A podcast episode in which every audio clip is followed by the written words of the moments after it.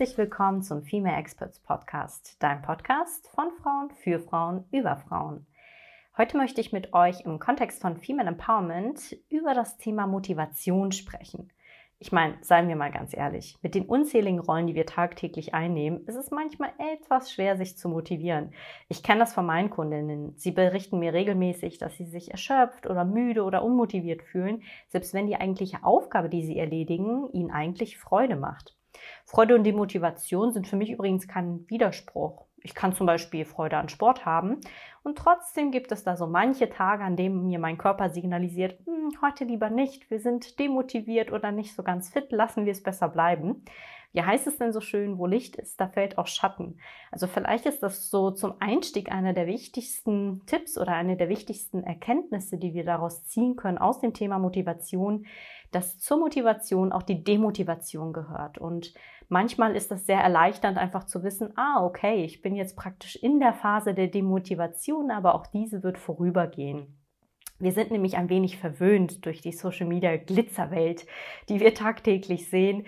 Und wenn wir dann im Homeoffice sitzen oder Kinder im Hintergrund schreien oder wir unter dem Berg an Aufgaben untergehen, ist es natürlich etwas schwierig, wenn wir auf der anderen Seite gefühlt die halbe Welt online im Urlaub sehen. Deswegen ist das Thema Motivation auch schon vor der eigentlichen Pandemie ein sehr spannendes Feld gewesen, ein Feld, dem sich die Arbeitswelt auch schon vorher stark gewidmet hat, weil man natürlich diese Divergenz auch sieht zwischen dem, was man selbst erlebt und dem, was man bei anderen beispielsweise beobachtet und auch gerne hätte. Die Grundlagenforschung beschäftigt sich entsprechend schon seit Jahren mit beispielsweise neuronalen Ursprüngen von Motivation und wird auch durch ergänzende Perspektiven hier bereichert, beispielsweise durch die Psychologie, Motivationsanalyse oder die Verhaltensforschung. Ich für meinen Teil möchte heute nicht auf ähm, Grundlagenforschung mit euch eingehen, beispielsweise wie das hm, Zwei-Faktor, die Zwei-Faktor-Theorie von Frederik Herzberg oder die Bedürfnispyramide, die ihr sicher kennt von Abraham Maslow. Heute soll es eher nicht darum gehen. Ich möchte euch ein bisschen, ich sag mal, seichte Nudges, auch so ein schönes Trendwort aus der New Work Economy. Ähm, das heißt, leichte Impulse, eine kleine Einladung dafür aussprechen, etwas umzusetzen, ähm, euch einzuladen, zu schauen, ist das praxistauglich für mich, kann ich damit umgehen oder passt das gar nicht in meine Lebensrealität. Das ist so ein bisschen Sinn, warum wir heute so ein bisschen zusammengekommen sind und ich hoffe, ich kann den ein oder anderen Nudge oder auch Impuls für euch mitbringen und euch mitgeben. Und ich möchte ein bisschen beginnen, vielleicht mit einem meiner Geheimtipps. So neben der Tatsache, dass man Licht und Schatten in der Motivation akzeptieren sollte, ist einer der Geheimtipps vielleicht so die berühmte Goldilocks Rule, die Goldlöckchen-Regel. Und zwar ähm, gibt es einen Autor, der hieß Orville Gilbert Brim Jr. Und der hat mal gesagt, eine der wichtigsten Quellen des menschlichen Glücks ist die Arbeit an Aufgaben mit einem angemessenen Schwierigkeitsgrad, der weder zu schwer noch zu leicht ist. Und damit habt ihr praktisch schon die Kernaussage gehört, der Goldilocks Rule oder der Goldlöckchenregel. Und zwar der goldene Mittelweg. Äh, die Metapher übrigens, falls ihr mal auf einer Party eine schöne Geschichte dazu erzählen wollt, die Metapher der Goldlöckchenregel kommt aus dem englischsprachigen Raum, aus dem populären Märchen Goldlöckchen und die drei Bären.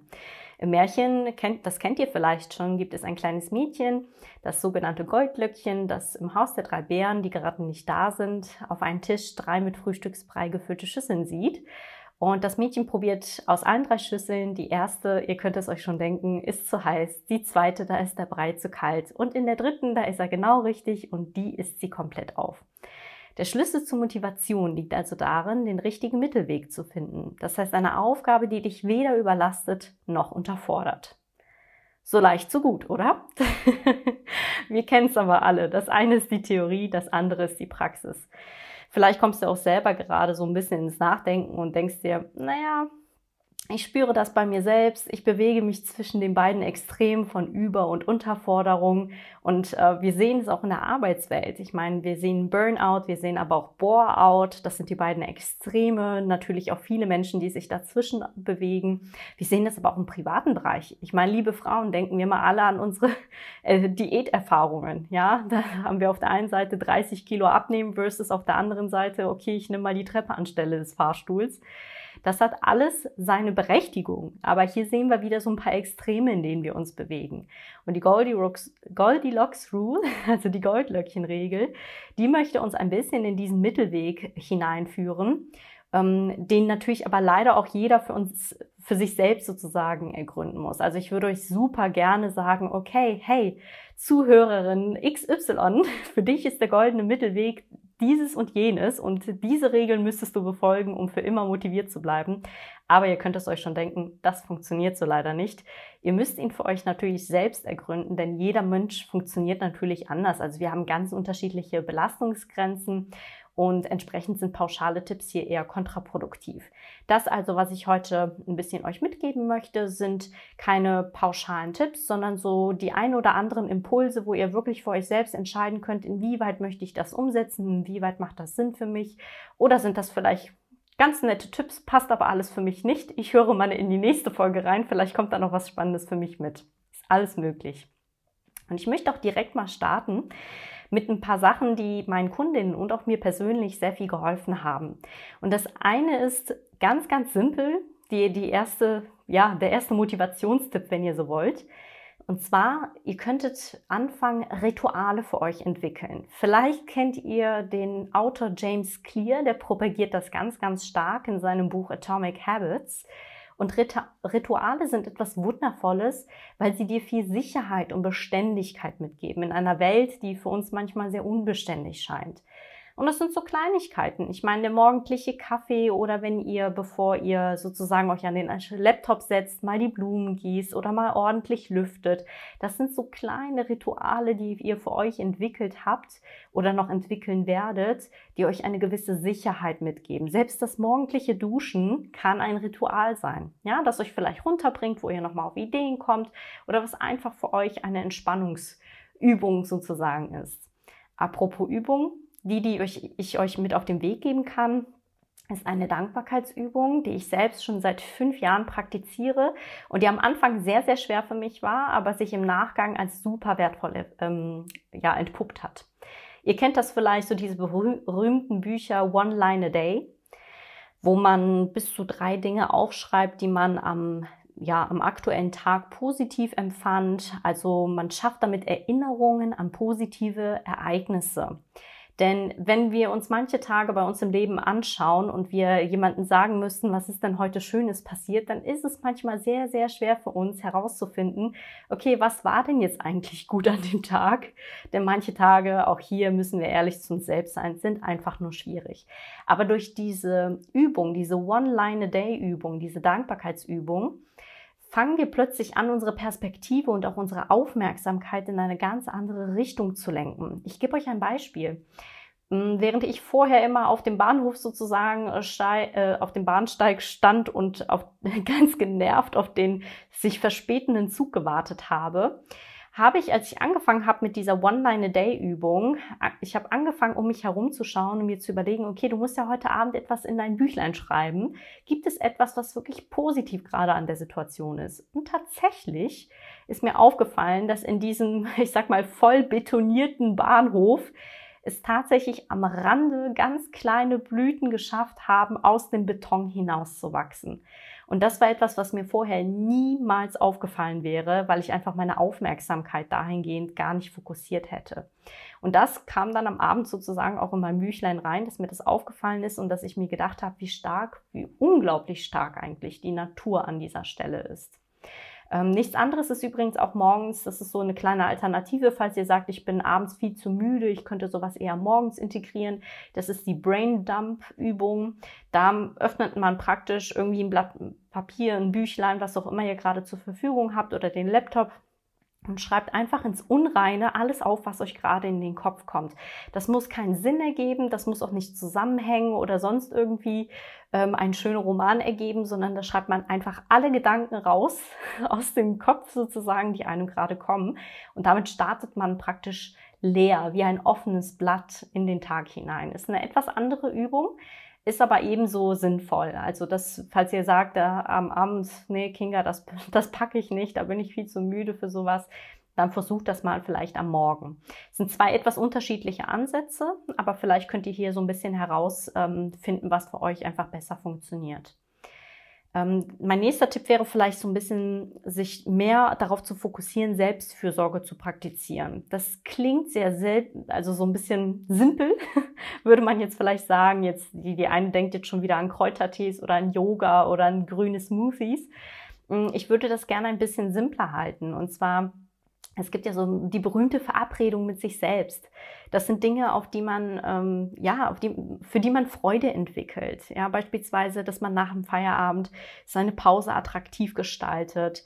Denn Motivation hat natürlich auch was mit Vorfreude zu tun. Das heißt, wenn man sich überlegt, was mache ich denn super gerne, vielleicht auch am Wochenende, und da kommt zum Beispiel raus Fahrradfahren oder eine Runde spazieren gehen oder Inliner fahren oder sowas, dann packe ich mir doch entsprechendes Equipment direkt mal ins Auto und probiere das mal direkt nach Feierabend, ohne dass man nach Hause hetzt, ohne dass man irgendwie vorher noch mal 3000 Aufgaben gemacht haben muss, sondern das ist im Prinzip deine Verabredung mit dir selbst. Wenn du jetzt sagst, boah, nee, Kinga, das geht nicht.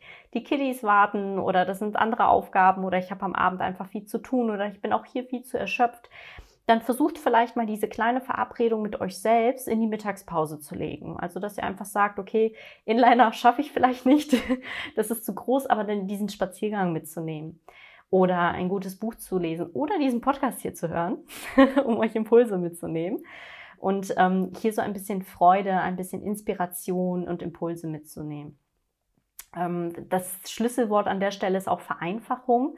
Also im Prinzip wie ich eben gesagt habe, die Inliner ins Auto tun oder auch die Sporttasche, wenn ihr sagt, ich würde mich gerne mehr bewegen, die Sporttasche direkt ins Auto packen, so dass man nicht die Ausrede hat, noch irgendwie Equipment holen zu müssen oder den Schreibtisch einfach mal ordentlich ähm, aufzuräumen. Also dass man hier so Dinge einfach vereinfacht für sich so dass man sich damit nicht ähm, im Kopf auch noch beschäftigen muss.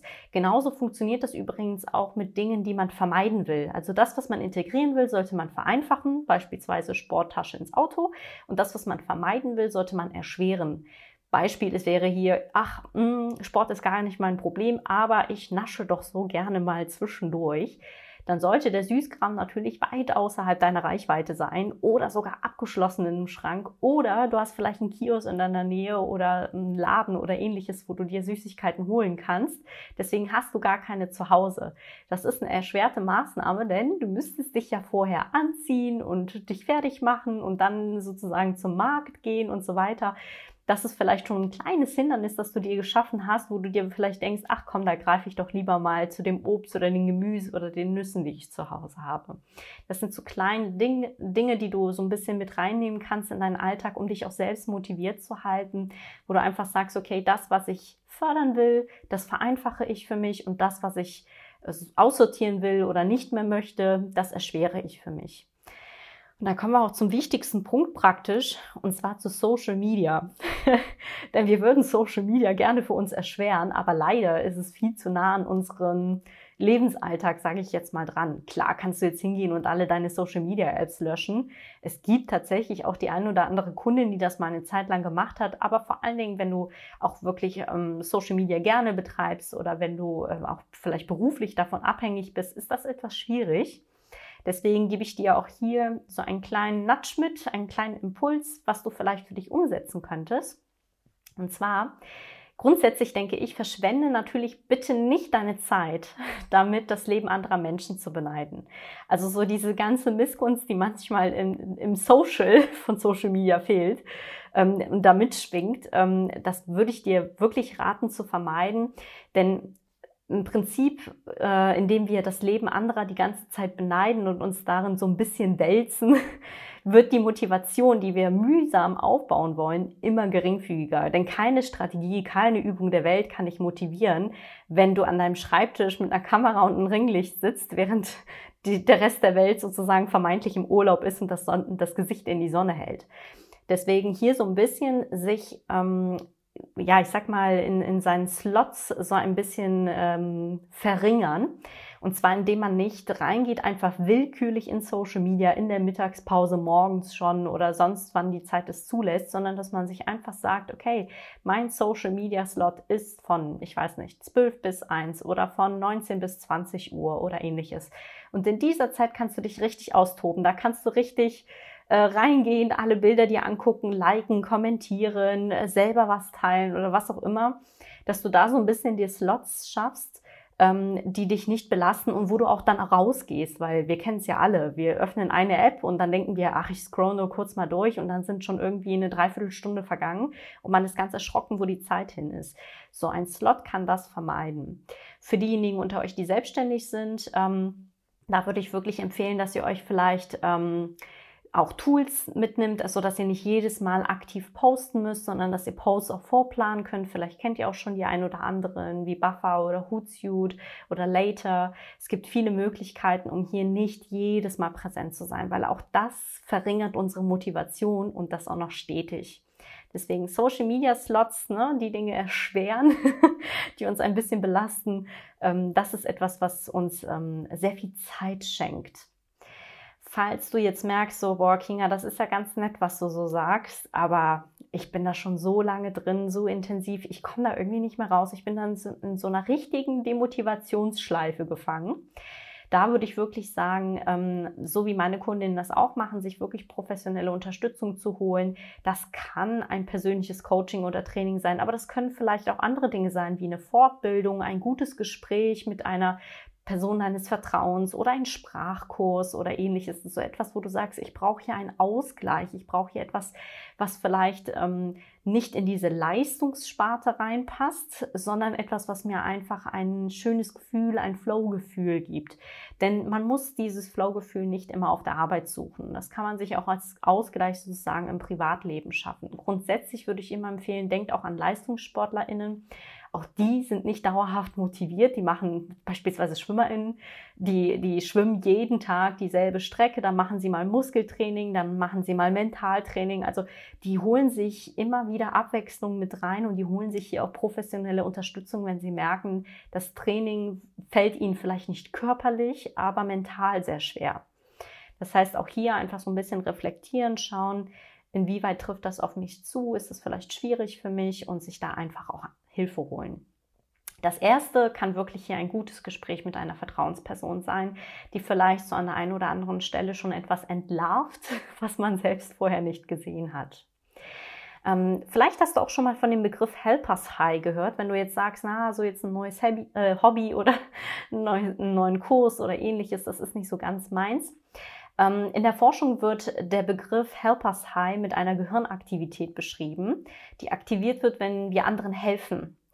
Und das Interessante ist, dass sich das wohl genauso gut anfühlen soll, als würden wir Schokolade essen oder Sex haben. Fragt mich nicht, wie die das erforscht haben, aber ich finde das Forschungsergebnis sehr interessant.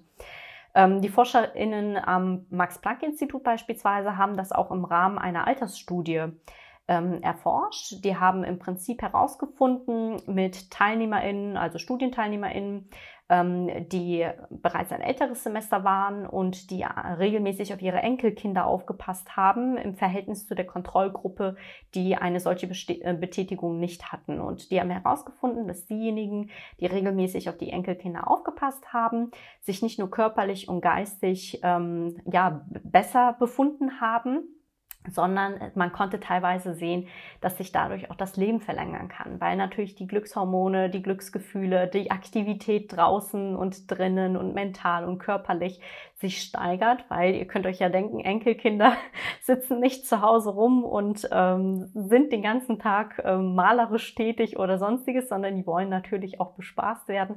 Und das wiederum fällt zurück auf äh, deren Großeltern und die konnten sozusagen ja indirekt ihr Leben ein wenig verlängern. Finde ich super spannend. Äh, natürlich darf man hier nicht verkennen, dass es auch ganz viele andere Komponenten gibt, wie ein gesunder Lebensstil und ähnliches.